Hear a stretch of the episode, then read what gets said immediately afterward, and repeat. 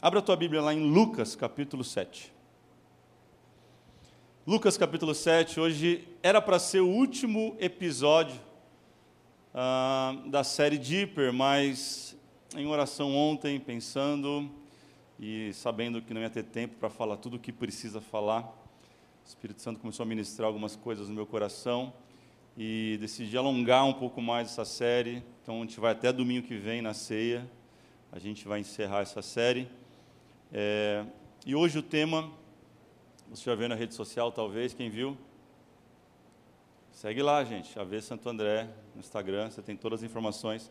O tema de hoje é adoração extravagante. Está aí atrás já? Não, não está. Adoração extravagante.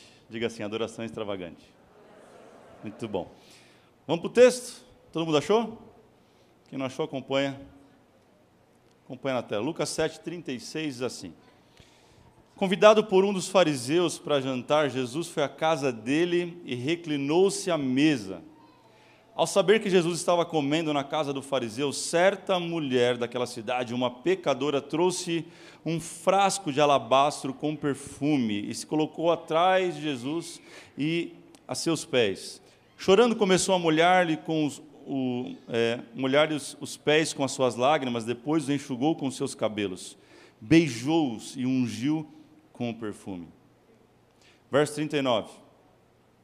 Ao ver isso, o fariseu que o havia convidado disse a si mesmo: Se este homem fosse profeta, saberia quem nele está tocando e que tipo de mulher ela é.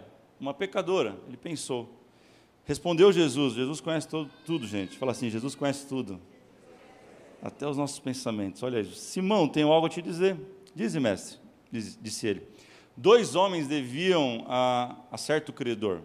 Um lhe devia 500 denários e o outro 50 denários. Nenhum dos dois tinha com que pagar, por isso perdoou a dívida a ambos. Qual deles o amara mais? Simão respondeu: Suponho que aquele a quem foi perdoada a dívida maior. Jesus respondeu: Você julgou? Bem. Em seguida virou-se para a mulher e disse a Simão: Vê esta mulher?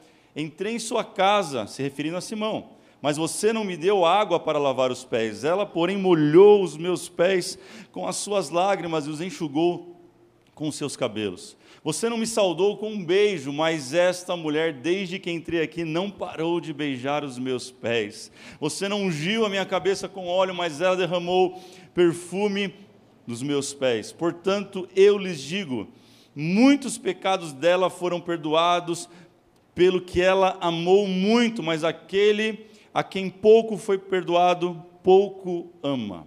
Então Jesus disse a ela: Seus pecados estão perdoados. Os outros convidados começaram a perguntar: Quem é este que até perdoa pecados? Então Jesus disse à mulher ainda: Olha só, sua fé salvou, vá em paz. Vá em paz. Você pode orar comigo, Pai? Fala com a gente, fala com a gente nesta tarde essa terceira sessão desse domingo. Ó Pai, nós cremos que essa palavra ainda ela é viva, ela é eficaz. Nós cremos que a tua palavra se renova todas as manhãs e, e a cada momento contigo é transformador, é renovador. Por isso nós te pedimos, Espírito Santo, fala com a gente, abre o nosso entendimento, abre o nosso coração, nos dá sabedoria para entender aquilo que o Senhor quer falar com a gente nesta hora. Nos traga algo fresco, algo novo dos céus para nós neste lugar agora. Esta é a nossa oração. Em nome de Jesus oramos. Quem quer assim, diga amém. Toda essa série foi para culminar nesse assunto, e o assunto é adoração. Desde, eu acho que foi final de novembro, orando em oração, para qual série nós iniciaríamos o nosso ano, agora de 2021, e o Senhor falou comigo: é preciso caminhar mais fundo em adoração. Você pode dizer isso para alguém? Diga assim: é preciso caminhar mais fundo. Diga assim: é preciso cavar mais fundo. Somos uma igreja nova, Vamos fazer dois anos agora em abril. Em abril. Vai vir alguém especial aí em abril. É uma igreja nova, uma igreja feita por, ainda eu sei, No início foram muitas pessoas que estavam longe do Senhor, muitas pessoas afastadas há muitos anos. Essa é a história da nossa igreja, mas hoje nós vemos algo diferente que não é o nosso objetivo, não é o nosso foco, mas enfim, estamos aqui para acolher todos. Hoje muitas pessoas de, de outras igrejas têm, têm vindo para cá, ou que estavam já há algum tempo sem congregar em suas igrejas, enfim. Um, então tem pessoas de todos os lugares, de todas as denominações pessoas de outros credos religiosos, de outros segmentos religiosos. E tudo bem, você é muito bem-vindo. Temos católicos, você é muito bem-vindo. Então o Senhor falou comigo, nós precisamos caminhar um pouco mais no tema adoração, para que toda a igreja tenha uma mesma visão, um mesmo panorama sobre o assunto. Parece algo simples adoração, mas não é. É extremamente complexo, porque lida com algo que não é natural. Enfim, essa história vai ajudar a gente a entender um pouquinho hoje sobre adoração. Quantos amam adorar a Jesus aqui? Diga amém. A história é simples. Jesus vai jantar na casa de um fariseu e ele chega, é mal recebido, ele, ele vai dizer, acabamos de ler, que ele é mal recebido, que esse fariseu não dá nada para ele, não, não lava os pés dele, não dá um beijo nele, ou seja, trata Jesus como um qualquer, ou talvez com certo até desdém. Mas entra uma mulher na história, uma mulher que é chamada de pecadora. Mais do que pecadora, no original, essa palavra quer dizer prostituta. Essa mulher é uma prostituta, uma mulher da vida, uma pessoa que ganhava o dinheiro vendendo o seu corpo, com a sua sensualidade, satisfazendo o desejo de outros homens de forma ilícita. Era assim que ela ganhava o seu dinheiro e sobrevivia. Essa mulher se aproxima por detrás de Jesus, do texto, e começa a chorar nos seus pés. Ela quebra um vaso, um pequeno vaso, chamado um vaso de alabastro, é a pedra chama alabastro, é um tipo de pedra que é feito um pequeno vaso. Esse vaso guardava um perfume que não era qualquer perfume. Hoje, um perfume barato custa quanto? 30, 40, sei lá, 50 reais. Era um perfume que custava o equivalente, segundo Flávio José, um grande historiador bíblico, ele diz que esse perfume chegava em torno de um ano de salário. Um ano de salário. Se hoje o salário mínimo é em torno de R$ 1.100, faz as contas, vezes 12. Esse era o valor estimado do perfume que ela carregava em seu pequeno vaso de alabastro. Eu te pergunto, foi pouco ou muito que ela derramou? Hã? Muito, gente. Ela não fez qualquer oferta, ela não teve qualquer atitude, ela não fez um movimento qualquer, não tinha é, um, um borrifador para poder tirar um pouco de perfume, não tinha uma tampa para abrir e derramar um pouco. Então ela teve que quebrar o vaso, literalmente, entregar tudo aos pés de Jesus. Simão, como diz o texto, no seu coração ele questiona Jesus. Ele fala: se esse homem fosse profeta, ele saberia que quem está beijando os, teus, os pés dele é uma pecadora, é uma prostituta. Ou seja, alguém que não vale nada. Ele não deveria se relacionar com esse tipo de pessoa. Ele não deveria estar com esse tipo de pessoa, muito mais permitir essa pessoa tocar nele. E ele conhecendo os corações, ele fala: Deixa eu contar uma história para você, Simão. Um credor tinha duas pessoas que deviam para ele, uma devia 500 denários e outra 50 denários. Ele vendo que não tinha como pagar a dívida nenhum dos dois, ele perdoou os dois. A quem ele amou mais? Ele de bate pronto responde como você respondeu. É óbvio, aquele que devia muito mais. Ele falou: Pois é, esse a quem ele devia muito mais amou muito a ele, enquanto o outro pouco amou. E Jesus fala: Está vendo essa mulher que você chama de pecadora? Você não fez nada comigo quando eu cheguei aqui você me desrespeitou, você não me tratou bem, e essa mulher não cansa de me agradar, essa mulher não parou de me adorar, essa mulher tem entregue, entregue tudo que ela tem, não bastando, ela soltou os cabelos, ela enxugou os pés Jesus, barrentos da estrada e da viagem, e você está aí com cara de tacho, literalmente, olhando para mim, não está entendendo nada. Ele olha para a mulher e fala: mulher, vai, vai em paz, a tua fé te salvou. É engraçado, é engraçado porque, número um, já quero começar aqui falando com você, e anote isso. A nossa adoração ela vai ser sempre proporcional ao nosso passado. A nossa adoração, repito, ela vai ser sempre proporcional ao passado que nós temos, ou seja, ela é proporcional de onde o Senhor nos tirou, de qual buraco Ele nos levantou. A nossa adoração sempre será proporcional ao histórico de vida que nós temos. Veja que ela é uma prostituta, alguém que nós classificamos como pecador mais que a gente.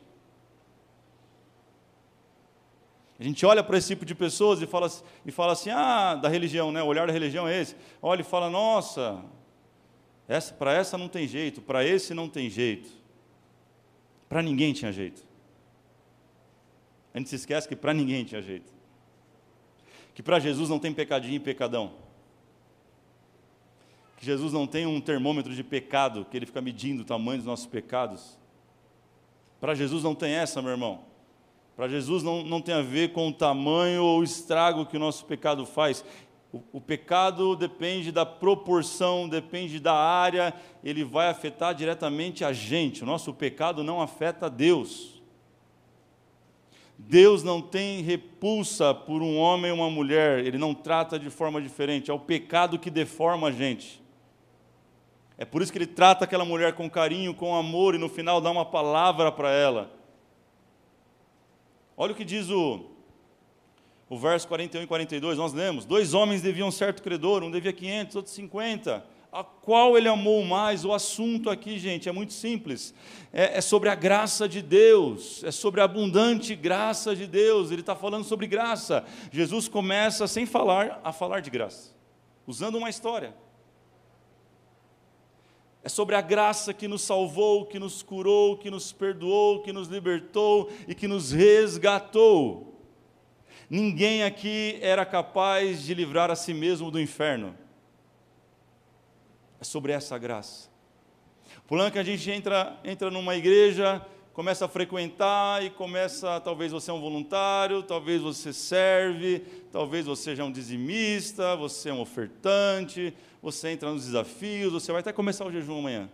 Mas o teu coração é um coração legalista como de Simão. Que ainda olha para as pessoas e fala: "Esse aí Entenda uma coisa: a nossa adoração, a nossa expressão a Deus em adoração, sempre será proporcional com a realidade de onde nós viemos. Sabe quando você vê alguém chorando demais no louvor? Você fala, nossa, para que isso? Aí você não sabe de onde Deus tirou ela. Sabe quando você vê alguém prostrado no chão em adoração, você fala, para que isso? É que você não sabe o que Deus tem feito na vida dessa pessoa. Você não sabe que o casamento dela estava acabado e o Senhor restaurou o casamento dela e tudo que ela pode fazer agora é adorar ao Senhor com toda a intensidade, com toda a força, com tudo que Ele tem. A nossa adoração sempre será proporcional. Gente, quanto mais eu descubro, quanto mais eu entendo que sou alvo da graça de Deus, mais eu me torno em um adorador extravagante. Onde estão aqueles que são extravagantes em adoração neste lugar?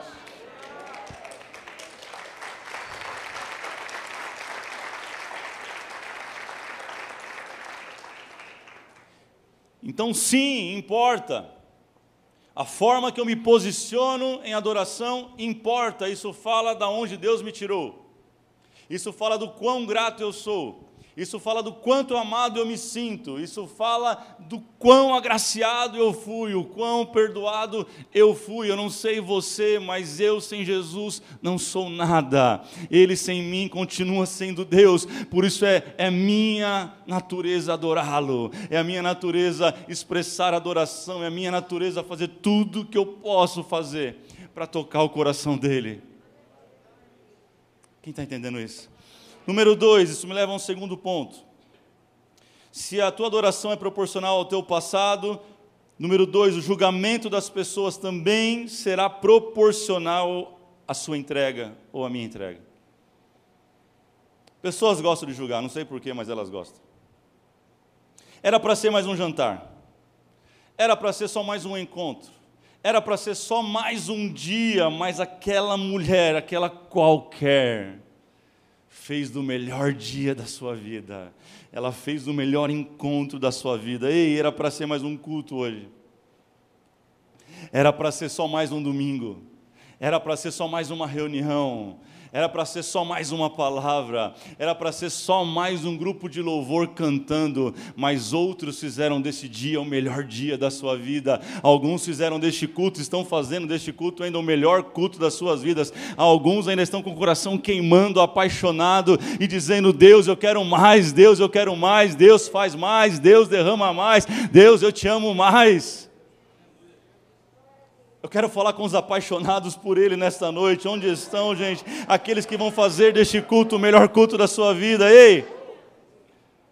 Escuta isso, enquanto alguns estão preocupados no que vão falar sobre mim, o que vão pensar sobre mim, preocupados com protocolos, para que isso, exagero? Outros vão levantar as mãos e rasgarem adoração, outros vão se prostrar em adoração, outros vão sair daqui roucos Vai chegar amanhã no trabalho e falar onde você foi? Você foi no jogo do Palmeiras? Não.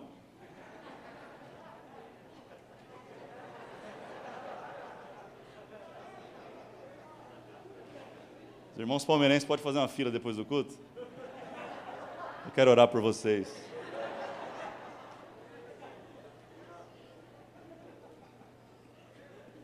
O Beto vai puxar a fila. É, o que eu estava falando? Sai daqui rouco, sai daqui descabelado. Ontem eu vi as mulheres saindo aqui, entraram tudo lindas as mulheres, gente. No final tinha um monte de panda, panda, panda, panda, panda. Olhei para Dani e falei: O que aconteceu, filho? O Senhor quer levantar uma geração apaixonada por Ele. Eu não me contento em pastorear uma igreja monótona, caída, fraca sem expressão, eu não aceito.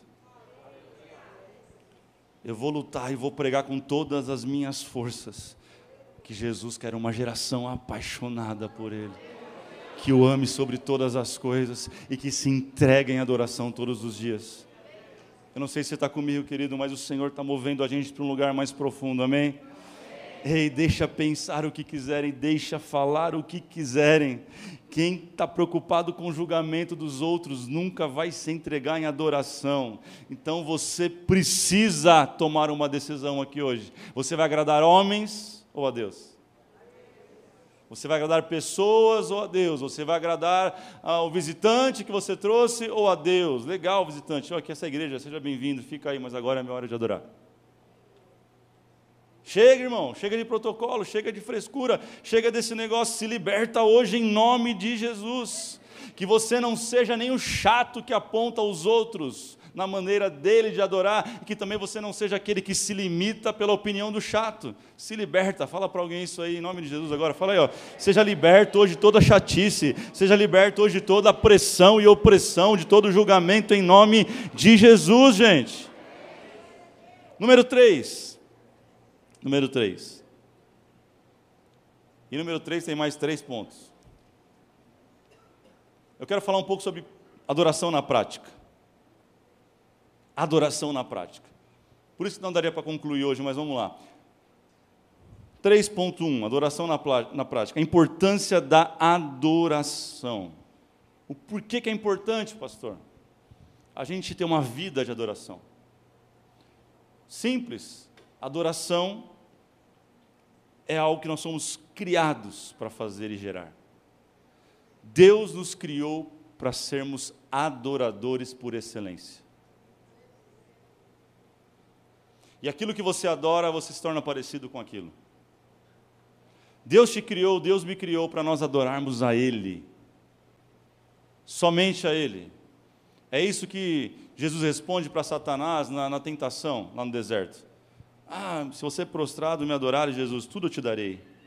Ele responde: somente a, a meu Deus, somente a Deus adorarei e somente a Ele eu vou prestar culto. Ponto. Porque ele sabia que ele não podia perder a essência, a conexão com, com Deus. Nós aprendemos algumas coisas erradas, alguns valores errados sobre adoração. Nós aprendemos, talvez, que a adoração não é tão importante assim. Tem gente que, não sei se você sabe, aqui não acontece isso. Tomara.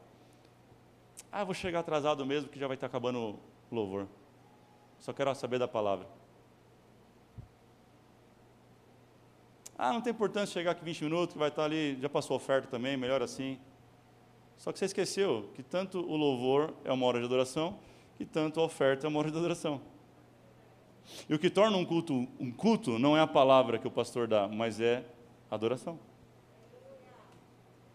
Existe culto sem palavra, mas não existe culto sem adoração. Quando, quando Deus chama Abraão e fala: Abraão, sacrifica teu filho, teu único filho.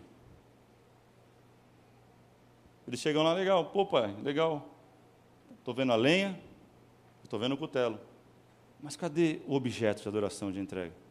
O que faltava para um culto ser um culto era o objeto de adoração, de entrega. O que faz de um culto, guarde isso.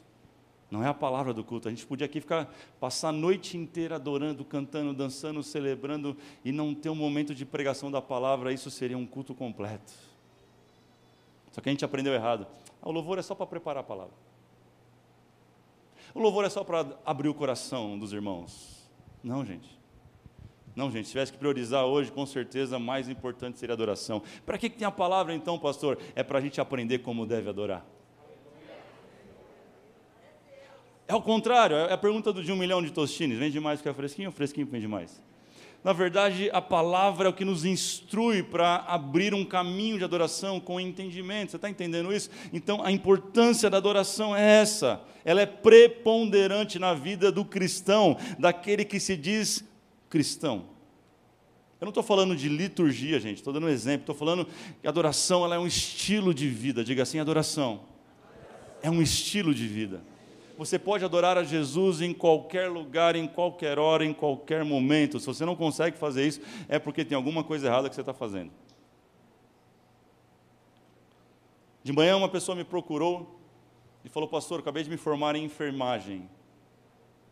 E o Senhor queimou no meu coração nessa manhã que eu preciso adorá-lo com aquilo que Ele me deu, com o talento. Veja como nós podemos fazer, eu estou à disposição para servir a igreja com este talento. Falei, entendeu o que é adoração. Você não precisa saber cantar para ser um adorador, você não precisa saber tocar. Tem gente que toca até campanha desafinada. Você não precisa ter dom musical para ser um adorador. Deus é um Deus que não faz acepção de pessoas. Ele chamou todos nós como adoradores. Jesus falou: Ei, mulher, chegou, chegou, a, chegou a hora em que os verdadeiros adoradores adorarão em espírito e em verdade. Não tem a ver com músicos, isso me leva a um ponto número dois aqui no, nessa parte: que adoração não se resume à música, mas música é uma forma, uma das formas de adorar.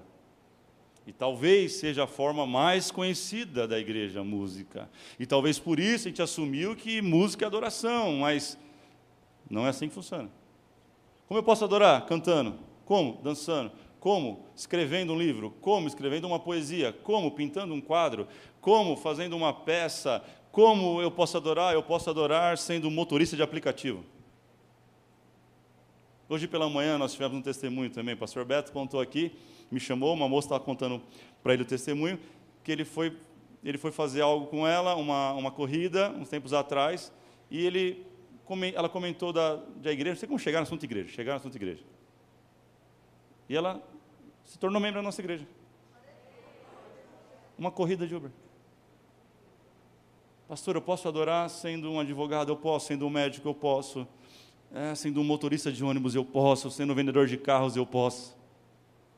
As pessoas estão olhando e enxergando a diferença daqueles que adoram em espírito e em verdade e daqueles e apenas daqueles que têm uma carteirinha que ainda não, hoje não tem mais, mas tinha muito disso. Uma carteirinha de crente falando sou crente. Não, ninguém quer saber da tua carteirinha.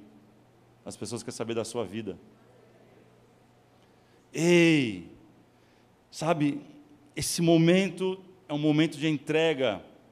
Adoração é o momento onde nós entregamos a Deus a honra devida, e você pode fazer em todas as esferas da sua vida. Quem está entendendo isso, gente? A pergunta é: por que, você não faz? Por que você não adora como deveria adorar? Você foi feito para adorar, e se você não adorar a coisa certa, você vai acabar adorando a coisa errada. Muitos adoram times de futebol. Tem gente talvez ficou depressivo hoje, não vai nem para a igreja. Não mudou nada, gente. Segue, segue a vida. Você não perdeu um real com isso, você não mudou nada com isso. Tem gente que adora banda, cantor. Tem gente que vai no show. Eu não estou fazendo apologia contra show, muito pelo contrário. Tem alguns artistas que eu gosto do, do tal secular, que algumas pessoas chamam. Para mim tem música boa e música ruim, não sei você. Mas vai num, num show, vamos dar um exemplo aqui, um show bom. Coldplay. Quem pode dizer amém por isso? Glória a Deus. Se estiver depressivo, não escuta não, que faz mal. É só para quem está bem com a vida. Mas você está lá no show, está cantando Viva la Vida, você está lá, pam, pam, pam, pam, aí você olha aquilo, está um crente lá pulando. Oh, oh, oh. Aí quando vem para a igreja, começa, começa a cantar louvor, o cara pega o celular. Quanto é que está o jogo? Deixa eu ver quanto está o jogo. Poxa, deixa eu ver se as ações subiram. Deixa eu ver se eu estou ganhando dinheiro ou estou perdendo. Cruza o braço, fica olhando para a roupa do outro, fica olhando para a cara do Miss Louvor. E aí, não vai acabar não? Pô, já cantou três vezes esse refrão, vai cantar a quarta. Sabe, tem alguma coisa errada acontecendo com a gente. Você está entendendo? O problema não é você estar lá num show, às vezes, se divertindo. O problema é que você tem mais energia, você tem mais adoração, você tem mais entrega para um cantor qualquer. Quando é para Deus, você entrega migalha, resto. Não faz esforço nenhum. Fica medindo esforço. Vocês estão aí, gente? Isso precisa virar na nossa vida. Isso precisa mudar uma chave literalmente na nossa vida. Ele está à procura de verdadeiros adoradores que adoram a Ele em espírito e em verdade. Número três, a adoração ela é racional. Eu sei disso, mas ela não pode ser natural. Romanos 12, 1. Talvez é o texto que você vai usar para dizer para mim: você está falando besteira, pastor. Vamos ler.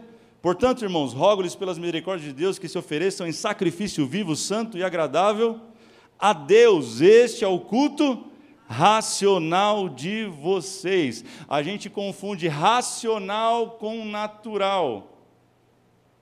Ei, tem que ser racional e não natural. Você e eu somos um espírito criado vivendo num corpo transitório, um espírito eterno vivendo num corpo passageiro. Nós somos pessoas que vamos viver 80, 90, no máximo 100 anos, e é o nosso espírito que eternamente vai adorar o Rei dos Reis, é ele que se conecta com Deus. Então você não pode adorar de forma natural, racional, porém é sobrenatural. É racional, porém não é natural. Ah, tem gente que ora, Deus, eu não consigo entender isso, mas enfim. Gente, quanto mais eu conhecer sobre Deus, mais profunda será a minha adoração. É sobre isso que Romanos está falando. Racionalidade é entendimento. Quanto mais eu entender de Deus, mais eu absorver de Deus, mais eu ler a palavra de Deus, mais conhecimento eu tiver, isso tem que me levar mais fundo na adoração. Porque fica muito mais fácil adorar aquilo que eu conheço do que aquilo que eu não conheço. Quem está entendendo isso? Gente, alguns tabus precisam ser quebrados em nós. Quem está disponível e disposto nesta noite a quebrar alguns tabus? Gente, quando foi que a gente parou de adorar de joelhos a Jesus? Quando foi que isso ficou cafona?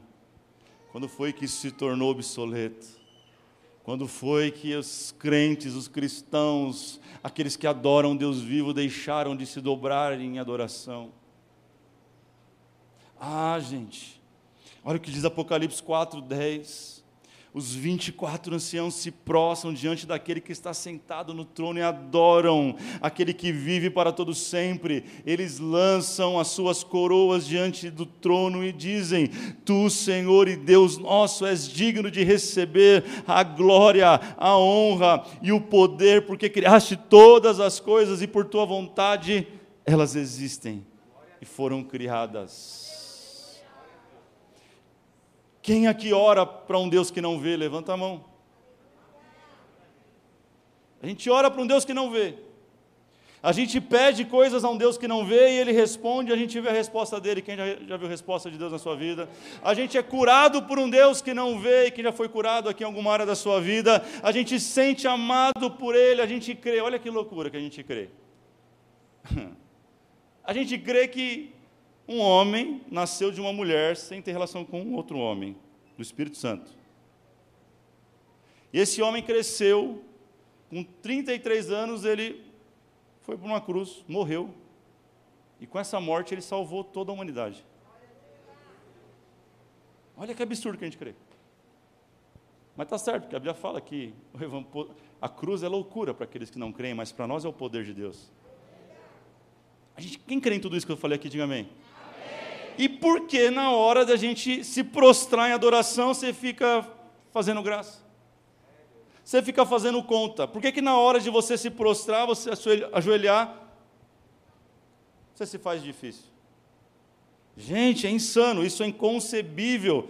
Sabe, para com isso, irmão. Fala para o irmão, para com isso. Ei, olha para cá, se ajoelhe todas as vezes que você puder diante de Deus. Não espere um arrepio, não espere as pernas amolecerem, não espere simplesmente um culto absurdo como foi o de ontem. Todos os dias, em todos os cultos, em todos os lugares, você pode prestar a sua adoração a Ele, deitado de pé, ajoelhado, eu sei lá, pulando, correndo. Você pode, meu irmão. Não faz sentido nós adorarmos a este Deus e não nos conectarmos com Ele. Não sei se está entendendo isso que eu ia dizer, o que está no meu espírito, gente. Quando eu me ajoelho, eu torno o verdadeiro entendimento de que Deus é Rei. Ah, minha geração tem perdido essa sensação de que Deus é um Rei. Jesus é amigo? Jesus é nosso irmão? Mas a gente está perdendo a noção que Ele também é o Rei dos Reis, e Ele é Senhor dos Senhores. Sabe por que a gente não se prostra mais? Porque virou amizade. A gente não se prostra mais porque a gente acha que ele, é, que ele é mais um da família. Tudo bem, ele mesmo falou: não nos chamo mais de servo, mas de amigo. Ei, mas nunca se esqueça, ele continua sendo rei, ele continua sendo Deus, ele continua sendo o Senhor, Ele continua tendo todo o domínio, todo o poder e toda a glória. Só aqueles que reconhecem o senhorio dEle, só aqueles que reconhecem o governo dEle, só aqueles que reconhecem a soberania dEle são capazes de se dobrar diante dEle. Se coloque de pé, por favor.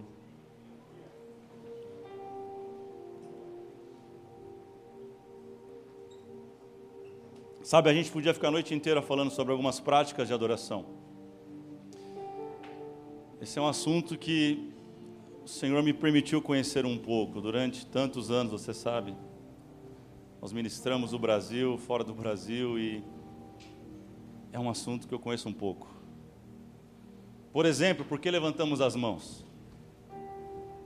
Tem gente que levanta a mão na igreja, mas nem sabe porque está levantando, gente. Essa é a verdade. E eu preciso te falar o porquê essa noite. Eu preciso te explicar isso, talvez você não sabe. E a forma mais simples que eu encontrei até hoje na minha vida, nos seminários que eu dei de adoração, é muito simples. Eu me lembro de quando eu, eu tomei uma batida policial. Quem já foi parado pela polícia aqui? Levanta a mão. Aleluia. Eu não posso contar o caso, eu contei para o pessoal de manhã. Não, não. Depois eu conto para você, Beth. Não estou brincando. Mas quem nunca tomou uma batida policial? Sei lá, tinha um comando, está acontecendo uma blitz, alguma coisa. E qual é a primeira coisa que você faz quando você para o carro e desce do carro? O que, que é? Você muda o vocabulário primeiro. Sim, senhor, não, senhor. Né? Não sei por que, que a gente muda o vocabulário. Mas a gente levanta a mão. Se ele pede, levanta, né? não é não, Japa? Levanta a mão. Se mandar abrir a perna, abre a perna aí, vai para a parede, isso aqui, põe a mão no capuz. Você faz tudo, irmão. A pergunta é: por que, que nós somos capazes de reconhecer uma autoridade da terra? Por que, que nós reconhecemos a autoridade de um homem só porque ele está com uma farda? E devemos reconhecer, não estou falando contra isso, ok? Mas porque nós fazemos isso de forma tão prática, tão clara, ninguém questiona, ninguém discute, ninguém fala, não vou levantar a mão não. Vem levantar você se quiser. O que acontece? Pedala, Robinho. Não é? Mas quando estamos de, diante do Rei dos Reis, o Senhor dos Senhores, a gente se cala em adoração. A gente acha que somente o nosso cérebro tem que adorar, somente o nosso pensamento tem que adorar, enquanto nós devemos nos mover em adoração, de forma total, de forma completa, de forma exagerada, de forma extravagante. Eu sei que isso é algo que não vai mudar na tua vida do dia para a noite, mas eu quero te encorajar a pensar nisso, a assistir, reassistir essa mensagem mais algumas vezes na semana. Deixar o Espírito Santo ministrar no teu coração, aonde você não tem sido completo em entrega a Ele. Às vezes que você deveria ter feito algo daquela forma, e você negligenciou, você não foi, você não fez, você conteve, porque estava perto de alguém, ou porque era coisa da tua cabeça, enfim. Eu creio numa igreja que um dia vai adorar de forma tão apaixonada, gente, mas de forma tão apaixonada que nós não vamos depender mais do louvor cantando aqui em cima para adorar a Jesus. Esse é um outro tabu que precisa ser quebrado na igreja brasileira, de forma geral. Você não depende de uma letra de canção. Você não depende da ordem de um ministro de louvor para adorar. Você não depende do comando de quem está com o microfone para começar a levantar as suas mãos, dobrar os seus joelhos e cantar uma nova canção. Você não depende de alguém falando, vai agora. Não. Você é livre para fazer isso a hora que você quiser, do jeito que você quiser. Você é livre, inclusive, para gerar uma nova canção a cada culto no seu coração. Você é livre para quando o ministro falar assim: ó, fique em liberdade agora, levante as suas mãos, entregue a sua adoração pessoal a Ele. Você é livre para fazer isso, querido. Você não depende da, do toque da bateria, você não depende do acorde do teclado, você não depende de conhecer de música porque você é um ser criado para adorar um Deus maravilhoso. Ele te dotou com essa capacidade. Então feche os teus olhos, meu irmão, vamos lá.